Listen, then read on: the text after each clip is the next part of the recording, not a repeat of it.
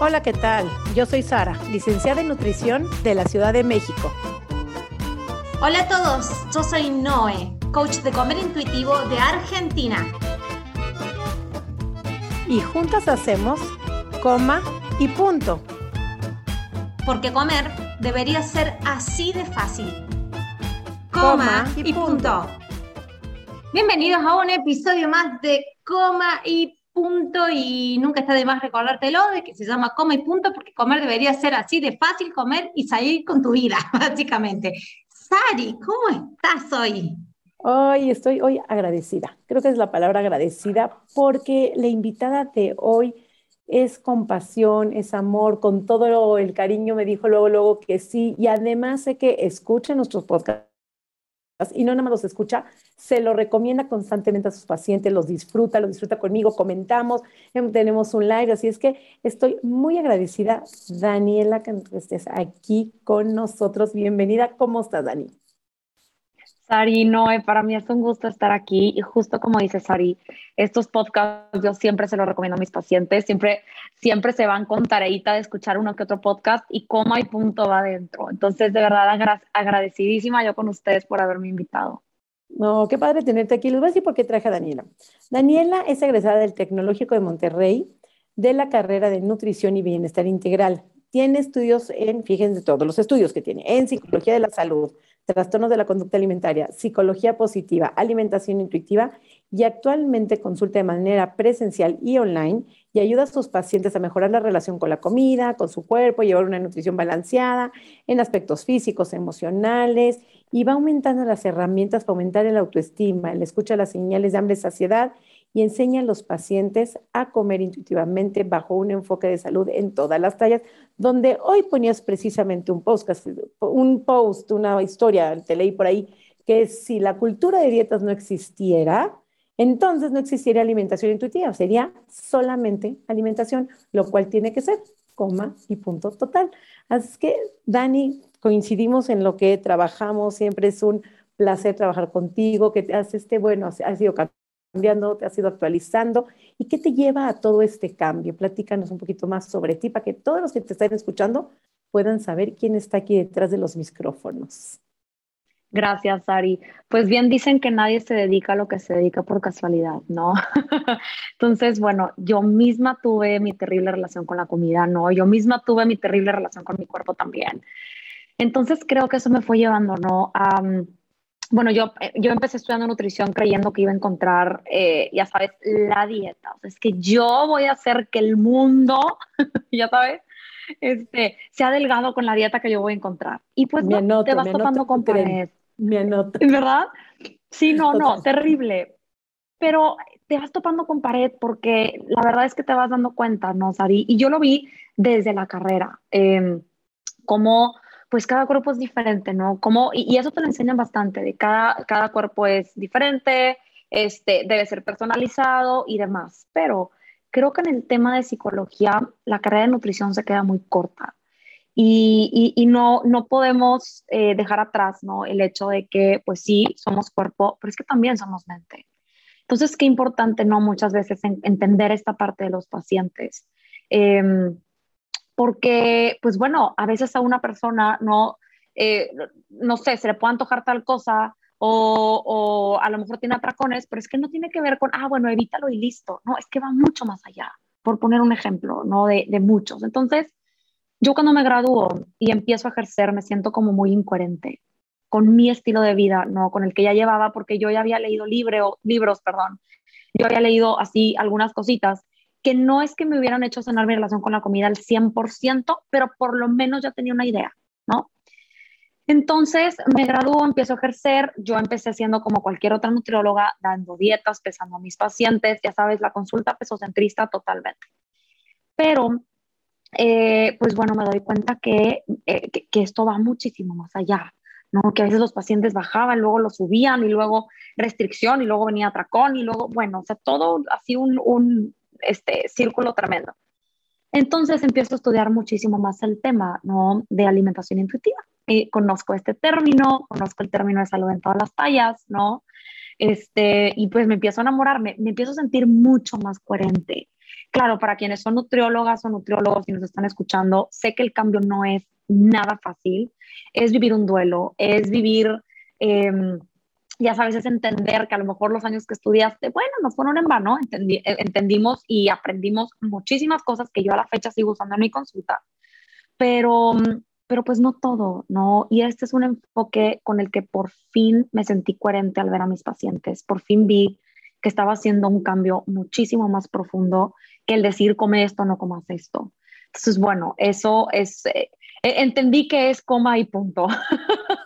no, entonces creo que esto es eh, un poco de mi historia, no la resumí bastante, pero este, algo así.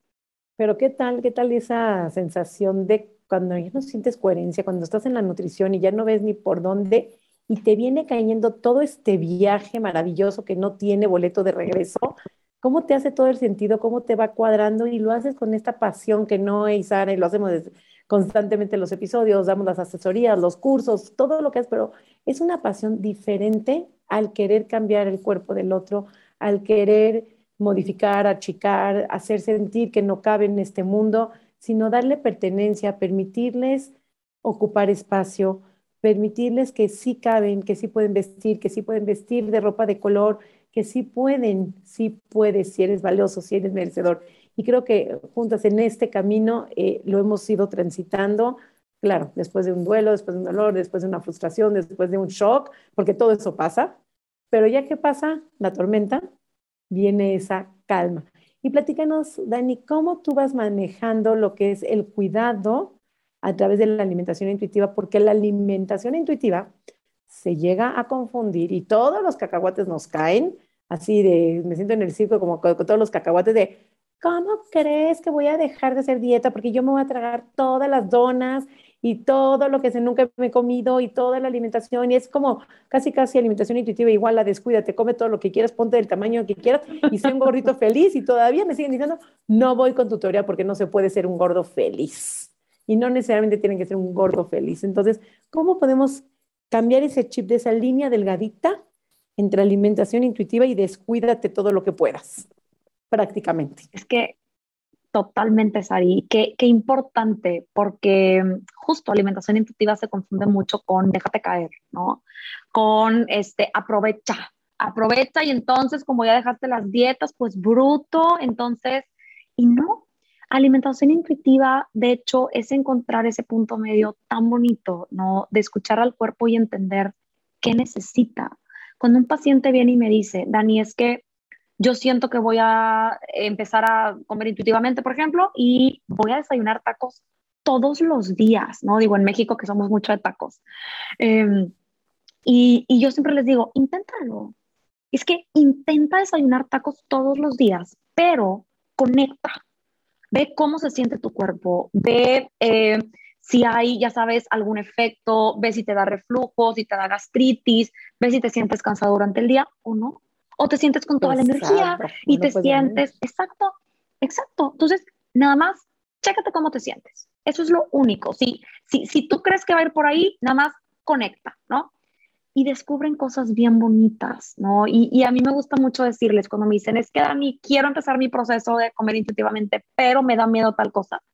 Les digo, bueno, es que vamos a indagar qué hay detrás de ese alimento, ¿no? Si tú eres una persona que eh, tiene el litro de helado en el congelador y se lo come en una sentada, es que el problema no es el helado.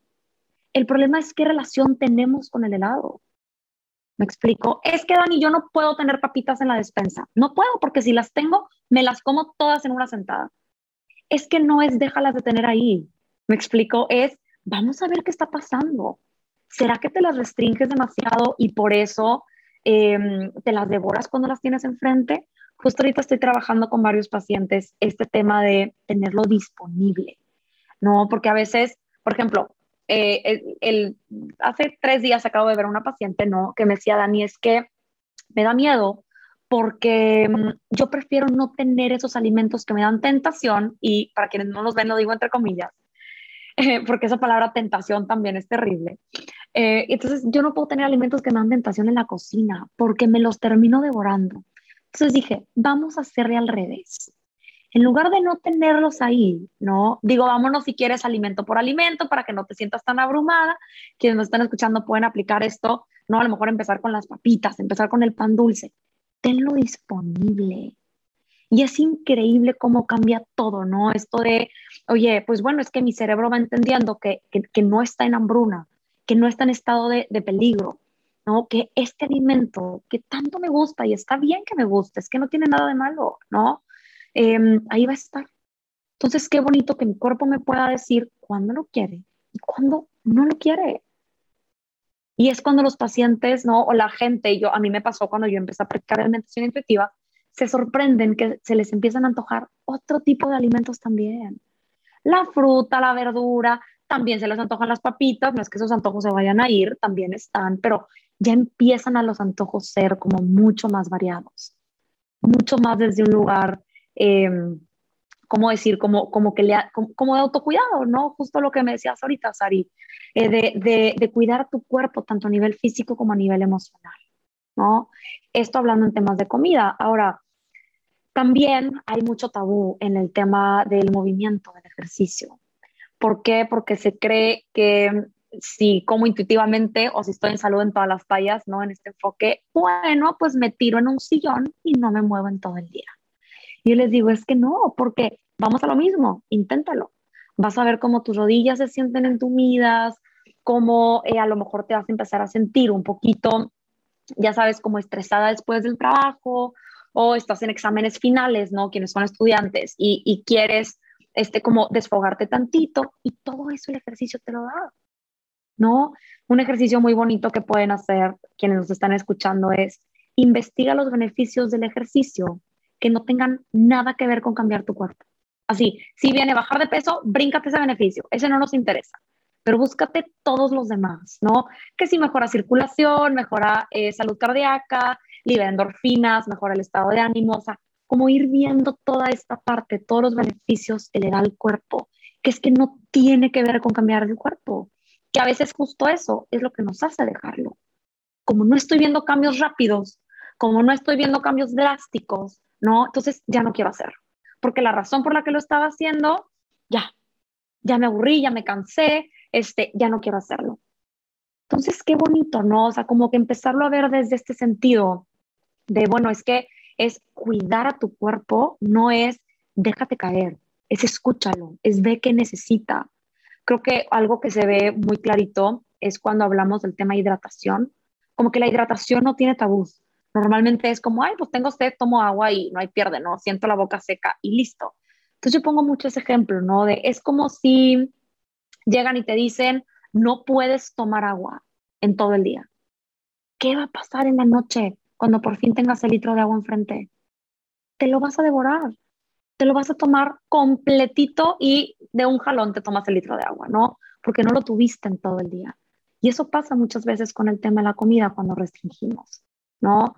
Em, y bueno, también vemos los beneficios de tomar agua y lo hacemos desde un lugar como, como mucho más de paz, ¿no? No lo hacemos como en este lugar de a fuerza y si no tomo agua, bueno, a lo mejor habrá quien, ¿no? Pero, este, para la mayoría no hay tabú. O las ganas de ir al baño tampoco. Es como, como pues, tengo ganas de ir al baño y voy. No es como que me digo, tengo que esperarme tres horas porque todavía no es hora. Autocuidado es atender las necesidades del cuerpo en el momento en el que, la cuerpo, en el que, en el, que el cuerpo perdón, las necesita. Eso es autocuidarnos. Pero a veces es muy difícil escuchar las necesidades del cuerpo cuando vivimos en una sociedad que nos enseña a ignorar esas señales, especialmente las del hambre, ¿no? Y las de la saciedad también. Em, entonces es regresar, es retomar em, el escuchar estas señales desde un lugar de mucho amor, de mucho autocuidado, de mucha autocompasión em, y empezar a entender que esas señales son normales, son naturales y el cuerpo necesita dárnoslas.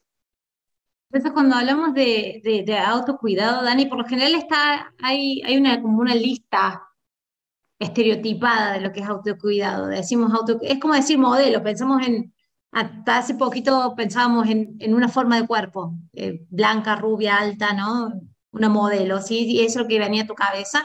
Cuando decimos autocuidado, por lo general, una de las primeras de los primeros grandes secuestros de palabras de la cultura de dieta es la palabra cuidado, ¿no? Me estoy cuidando, entonces lo asociamos con la comida, con un cierto tipo de comida. Entonces, siguiendo la lógica de esto de que el autocuidado es atender a las necesidades corporales, entendiendo lo que el cuerpo está necesitando en, este, en ese momento, autocuidado es definido entonces por la circunstancia, entonces es muy relativo a la circunstancia, entonces autocuidado puede ser un mes, si necesitas descansar, es autocuidado. O sea, si ese mes necesito no moverme y necesito dormir en vez de que ir a, qué sé yo, jugar al tenis, es dormir. Pero es porque tuve la, la práctica y la madurez de mi relación con mi cuerpo de entender que es eso lo que estoy necesitando. Y no necesito llegar al punto extremo que mi cuerpo me diera un colapso nervioso para tirarme a la cama, ¿no? Porque eso es lo que solemos hacer llegamos a los extremos donde el cuerpo nos da como una cachetada y vuelve al centro y dice, hey, esto es lo que estoy necesitando.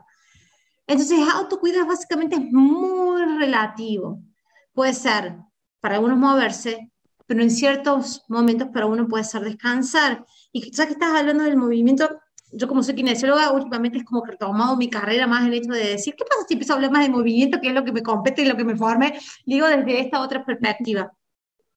Y, y, hablando del movimiento es esto de decir, tenemos tan, eh, nos hemos relacionado de una manera tan como la comida con el, con el ejercicio físico desde afuera, esto es lo que debería ser, que terminamos esto desarrollando una relación conflictiva y más de rechazo con el ejercicio.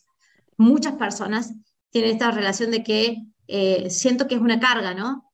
Cuando el ejercicio tendría que ser lo más natural, vos lo ves a los nenes y es quédate quieto, no te muevas. O sea, es tan placentero moverse de que lo, que le tengo que obligar es a no moverse. En algún momento perdimos esa conexión y empezó a ser una carga moverse. Y es, por esta interpretación que tenemos del movernos, porque movernos para bajar de peso, pero bajar de peso no lo, no lo he conseguido, o no me llevado, me ha tanto tiempo, o siempre he hecho efecto rebote, o no ha durado, que me termino frustrando con lo mero que me daba la satisfacción que era el mismo hecho de moverme. Es como eso que hicimos con la comida. Dejamos de sentir el placer con la comida por empezar a seguir reglas. Entonces, ahora el placer con la comida le tengo miedo, porque me da culpa, porque cuando como eso siento que engordo. Entonces, pum, algo que era totalmente natural, nos desconectamos. Y la cosa es, ¿qué pasa si nos empezamos a conectar? Primero, por el placer de comer, por ejemplo. Tener las papitas en la alacena y fíjate qué es lo que pasa y ahí es donde descubrí decir, uy, esto que había dentro de mí que todavía no lo, había, le había hecho oídos sordos y no lo escuchaba. ¿Qué pasa si hacemos lo mismo con el movimiento? Elegís algo que se sienta como un juego, como cuando eras nene. Y fíjate qué es lo que pasa. Y hay gente que da justo con ese movimiento que se siente como un juego y dice, no, yo no veo las horas de ir a la próxima clase. Yo no veo las horas de volver porque me divertí tanto que quiero volver. Ahí llegamos, viste, a lo que eso que era más, más, más natural. Cuando llegamos a esos puntos, es como que se abren más puertas para, el, para la escucha del cuerpo. Pero ¿viste con qué lo logramos? Con la comida, con el movimiento, con cosas que son re básicas, ¿no? Empezamos a madurar la escucha y después se siente esto de, hoy necesito dormir, hoy no es ir a moverme, hoy necesito dormir, hoy necesito, me voy a, me voy a invertir en mí, me voy a pagar un masaje, por ejemplo. No hacemos, de las que estamos acá no lo hacemos nadie, me voy a pagar un masaje. Es decir, y, en esto voy a invertir, para darme masaje, tener ese tipo de, de, detalle en la escucha es una práctica, es una práctica de madurez también. Entonces. Y, es que, qué bonito lo que dices, Noé, porque justo el autocuidado se puede ver un día levantándote a la una de la tarde o seguir en pijamas hasta la una de la tarde y otro día el autocuidado se puede ver, levantarte a las 6 de la mañana a salirte a caminar. Y son prácticamente opuestos, ¿no? Pero es que los dos son autocuidado. ¿Qué necesitas, no? En el tema del sueño es lo mismo. Un día el autocuidado puede ser dormirte a las 8 de la noche y otro día puede ser grabar un podcast a las casi 11 de la noche como Noé. Entonces, dependiendo de cómo se vea este autocuidado en ti, ¿no? O sea, lo que, lo que quieras hacer en ese momento, lo que tu cuerpo te pida y necesite. Es que creo que es eso, ¿no? Es saber escuchar esta necesidad, pero justo, o sea, en cada persona es diferente, ¿no? Para mí un día puede ser eh, bañarme con agua calientita en la mañana, pero es que otro día va a ser bañarme con agua calientita en la noche. Y los dos son autocuidado. y no me voy a encerrar a, no, no, es que yo tengo que hacerlo a tal hora, ¿no? Por ejemplo, el ejercicio o el movimiento em, es algo que se ve muy claro, ¿no? De, es que yo tengo que ir a mi clase a tal hora. No es que no tienes que. Es que a lo mejor va a haber un día que no vas a querer, o va a haber un día en el que te van a invitar a cenar, este, y, y pues vas a preferir ir a cenar que ir a hacer ejercicio, y a veces al revés, ¿no? pero es eso. Y es bien difícil, empezar, o sea, voltearnos a ver a nosotras. Es difícil. Cuando vivimos. Sí, perdóname, Dani, pero por las creencias, por los sesgos que tenemos muchas veces, porque hay una creencia de quedarse en la cama hasta la una, eres un flojo, vago, y sobre todo si eres una persona que habitas en un cuerpo grande, por eso estás así, porque se queda hasta la una de la tarde en la cama. O sea, hay muchos sesgos, sobre todo, hay muchísimas creencias y sobre todo, digo, suena increíble todo el comer intuitivo y tú y yo lo tenemos las tres, ya la tenemos aquí manejado, ya lo tenemos súper hablado y vivido. Pero el que está iniciando, el miedo que da ganar, no voy a decir dos kilos, voy a decir 100 gramos, 300 gramos, genera muchísimo miedo, genera muchísimo miedo comer algo que por tantos años no te has atrevido ni siquiera probarlo, que te lo has privado por no sé, desde que tienes uso de razón, jamás te has atrevido a comerle, ni quiero poner nombre a ningún alimento, pero, y genera eso muchísimo miedo. Entonces, quiero hablar un poquito, Dani, de el miedo, porque si no se pierde ese miedo y no rompes con la mentalidad de dieta, con la mentalidad de mantener el peso bajo, todo lo demás, por eso es el primer principio, todo lo demás no fluye. Te atoras en el miedo a perder, el miedo a bajar, el miedo a subir, el miedo en el peso, y ahí te atoras. Entonces no puedes comer alimentos, no te puedes permitir, no te puedes, entonces nada va fluyendo. Entonces, ¿cómo vas manejando? ¿Cómo manejas? ¿Qué recomiendas a todos los que te están escuchando? ¿Cómo trabajar esa fobia, ese miedo? Fobia a los alimentos, porque hemos visto también el fitness, la cultura wellness, ha caído unas ortorexias también tremendas. Y no nada más ha sido cuidado, me limito, me cuido, no como, ha sido una fobia a probar algo que sea procesado, ultraprocesado, empacado con azúcar, con sales, con grasas.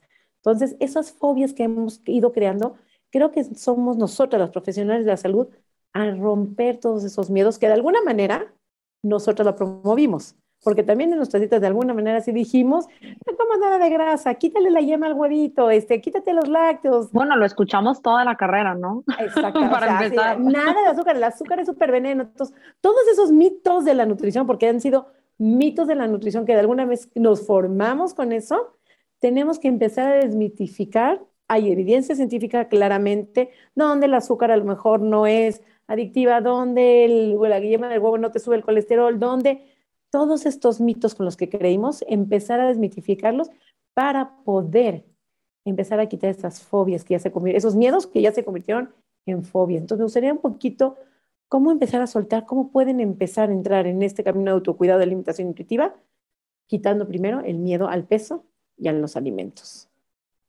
Claro. Yo lo primero que hago, Sarino, es preguntarles, a ver, ¿qué te ha quitado el hacer dieta? ¿no? ¿De qué manera te ha afectado?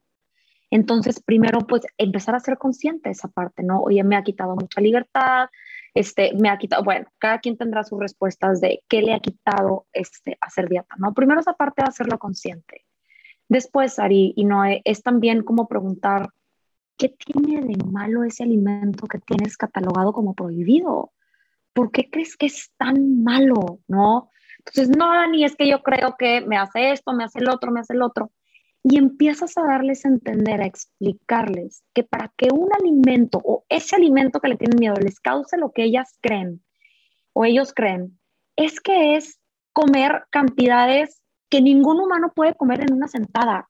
¿Me explico? O sea, es empezarles a dar a entender de, a ver, ese miedo que tú tienes es irracional. No hay manera que un alimento por sí solo te cause lo que tú crees que te va a causar porque he escuchado de todo. Es que este alimento me va a hacer subir 20 kilos, es que este alimento me va a matar, es que este alimento me, o sea, estás de cuenta que algo tremendo, ya sabes, en el, en el, en las creencias que hay alrededor de los alimentos. Y es que siempre les digo, es como esta amiga, ¿no? Bueno, más bien, esta persona conocida que nos dice, no, es súper mala onda y es que entonces la vas a conocer y no te va a caer bien y la conoces y te cae excelente, ¿no? O sea, es, es esta parte de, oye, pues a lo mejor te han dicho cosas muy malas de ese alimento, pero anímate a comerlo. ¿Te da miedo?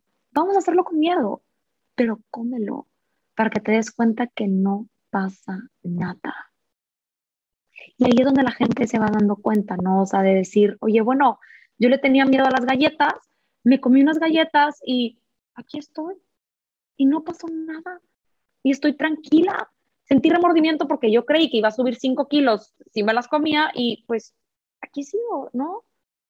Total. y además agregaría yo, me gustaría agregar también cuando has bajado esos 15 kilos, porque todos han estado en unas subidas y bajadas de peso, ¿te sentías feliz?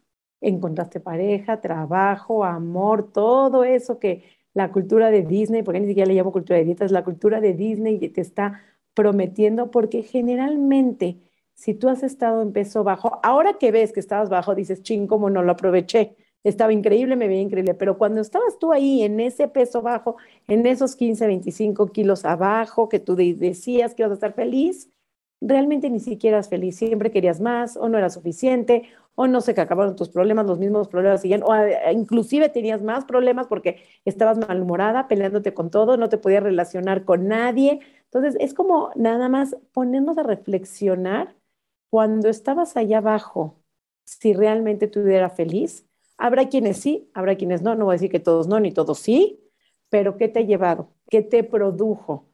¿Qué hizo en ti la dieta? ¿Cómo te llevas con las dietas? ¿Cómo socialmente te relacionas? ¿Económicamente cómo te relacionas? Eso es, empezar a, yo creo que un poquito analizar cuando uno está en modo dieta, qué pasa en uno, cómo se relaciona, cómo estás. Y de ahí empezar a ver eso. El segundo paso es el miedo a los alimentos, la fobia que crees que te puede generar, porque claro, nadie quiere estar enfermo. Y yo creo que el primer miedo es, me va a enfermar, me va a dar una diabetes, una resistencia, una eh, hipercolesterolemia, graso, lo que sea. Ese es el primer pánico. Entonces yo creo que empezar a quitar esos miedos también que va generando el alimento y que por supuesto trae desconexión corporal, cuando ya no sientes tus señales de hambre, saciedad, y entonces haces el ejercicio desmedidamente, compulsivamente. Entonces también deja de ser autocuidado en vez de ser un ejercicio gentil, donde tienes amor, donde tienes compasión. Entonces todo eso empieza en cadenita a ser una forma de autocuidado. Entonces, si alguien me dice en este momento que la alimentación intuitiva es dejarte ir, este, dejarte ir y ya no cuidarte, ya no quererte, yo le diría todo lo contrario. Es ahora sí empezarte a cuidar desde una manera diferente, como lo hemos mencionado, no sé, Noé, en otros episodios anteriores, ¿no? Y es que justo bien dicen que hay cuánta gente, ¿no? Y a lo mejor muchos de los que nos están escuchando quisieran tener el cuerpo que tenían antes de empezar las dietas. Y es bien fuerte. Y, y, pero cuando estábamos ahí, viste que como que no lo podíamos sentir. Y, volvemos a lo mismo, a esto de explicarles el, decir, ¿qué, ¿qué, es? ¿Es el cuerpo que define la experiencia dentro del cuerpo o hay una experiencia que puedo definir fuera de la, de la apariencia del cuerpo? Es, y básicamente también hacemos con una pregunta, una pregunta recurrente con Sari, nuestras alumnas, esto de, es si mañana mismo, mañana mismo, a la mañana te despertas y una varita mágica y te diera el cuerpo de tus sueños, ¿sí? ¿Tendrías las, herramientas para ser feliz? Ya está, no tenés que pelear por el cuerpo de tus sueños. Ahora sé feliz. Escarbando esto, muchas veces dicen, no, porque yo creo de que me dediqué tanto a tratar de bajar el cuerpo, peso y, ser lo que no y ser lo que no soy ahora, porque no me gusta como soy ahora, que realmente nunca me dediqué a tener tiempo para decir construyo estrategias y métodos internos de, percepción de, la realidad, de mi medio interno, de, de mis creencias, que me lleven, más, no tengo ni idea que me hace feliz. Y es que es fuerte, ¿no? Porque totalmente, ¿no? Porque a veces se nos hace muy fácil culpar al cuerpo por lo que nos pasa eh, por otras razones, ¿no? No sé, reprobé un examen, este, corte con mi novio, eh, cualquier cosa nos hace irnos a culpar al cuerpo. Como diciendo, es que si yo tan solo fuera más delgada o más delgado, eh, a lo mejor no hubiera pasado esto. A lo mejor y conseguiría, como, como decíamos hace rato, ¿no? A lo mejor conseguiría lo que tanto quiero. Y no es cierto. Yo siempre les hago una pregunta también que es como, a ver, ¿alguna vez has estado más delgada o más delgado que hoy? Sí, alguna vez, ¿no? Como todos a lo mejor hemos estado más delgados o con un cuerpo más grande, etcétera, ¿no? Nuestro cuerpo ha cambiado. Y les digo, ¿y conseguiste todo eso que querías? ¿Y tenías suficiente? ¿Qué es eso? Nunca tenemos suficiente. Siempre queremos más. Es, ok, a lo mejor ya estoy en el peso que quería, pero ahora me falta músculo, pero ahora me falta. Y ahí es cuando ya hablamos de un tema exacto. Ahí hablamos ya ahora más de un tema del lado emocional, ¿no? Oye, ¿qué tanto te está afectando? ¿No? A lo mejor ya hay gente que ya está dejando de salir con amigos porque qué miedo que va a haber de comer. Este, a lo mejor hay gente que ya este, está dejando de hacer cosas porque tiene que ir al gimnasio, ¿no? Porque tengo que conseguir eso. Y es como, ¿de qué, de qué ganas? en tenerlo. Ahora, manténlo. ¿Estás dispuesto o dispuesta a vivir una vida así eh, todos los años que te quedan, sin salir, este, comiendo a lo mejor puro pollo a la plancha y brócoli al vapor? O sea, ¿estás dispuesto? La respuesta siempre ha sido no. No estoy dispuesta, no estoy dispuesto. Nunca he recibido otra respuesta en consulta. Siempre es no, no estoy dispuesta. Claro, como dice Sari, luego viene el miedo, ¿no? De, ah, ok, Dani, pero ¿cómo me muevo? ¿no? ¿Para dónde me hago? Estoy entre la espada y la pared, o sea, ya no, no quiero estar aquí, pero tampoco quiero avanzar. Entonces, ahí es donde trabajamos con estos miedos, con estos pensamientos irracionales, ¿no? De, em, pero a veces, ¿no? Y también lo, lo peleamos mucho y, y, yo hago algo de, de, activismo también en mis redes sociales, porque la sociedad no ayuda.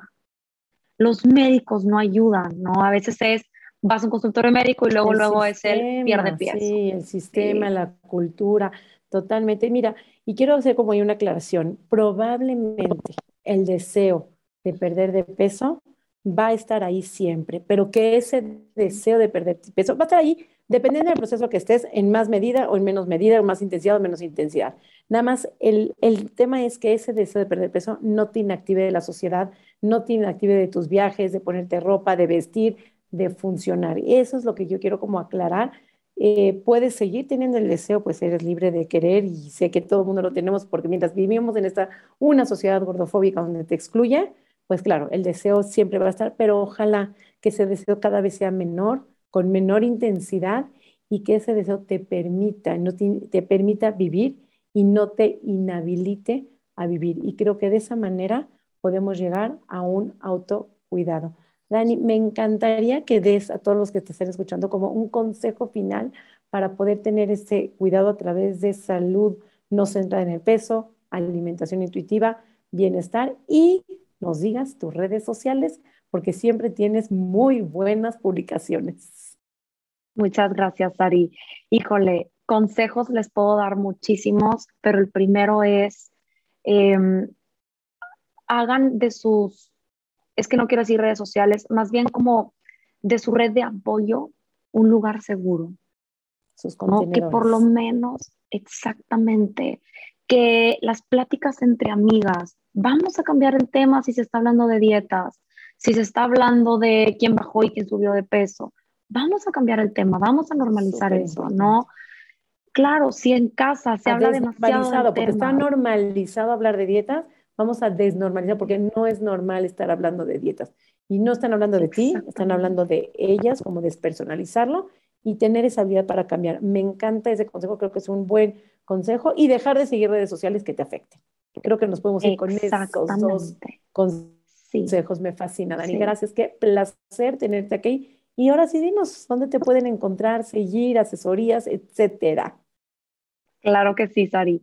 Em, bueno, mi Instagram es danielacantu.nutrición y que es donde la verdad estoy más activa. Y mi, em, mi Twitter es arroba psiconutrición. Entonces, que también ahí todas las mañanas subo por lo menos un tweet, este, como que ah. para que la gente se vaya, ya sabes, reflexionando sobre el tema. Entonces, gracias, Sari, gracias. Cambiando la narrativa, padrísimo. Gracias a ti por ser parte, porque siempre el que pasa por aquí se vuelve parte de la familia con mi punto. Tienes un episodio más que recomendar a todos tus pacientes porque es un privilegio tenerte aquí con nosotros. Voy a decir mis redes sociales para que no me pueda cerrar este poderosísimo episodio tan lindo de tanto amor, compasión y de tanto positivismo hacia liberarnos de la cultura de dietas. Mis, mis, mis redes sociales son Nutrición Sari, tanto en Facebook como en Instagram.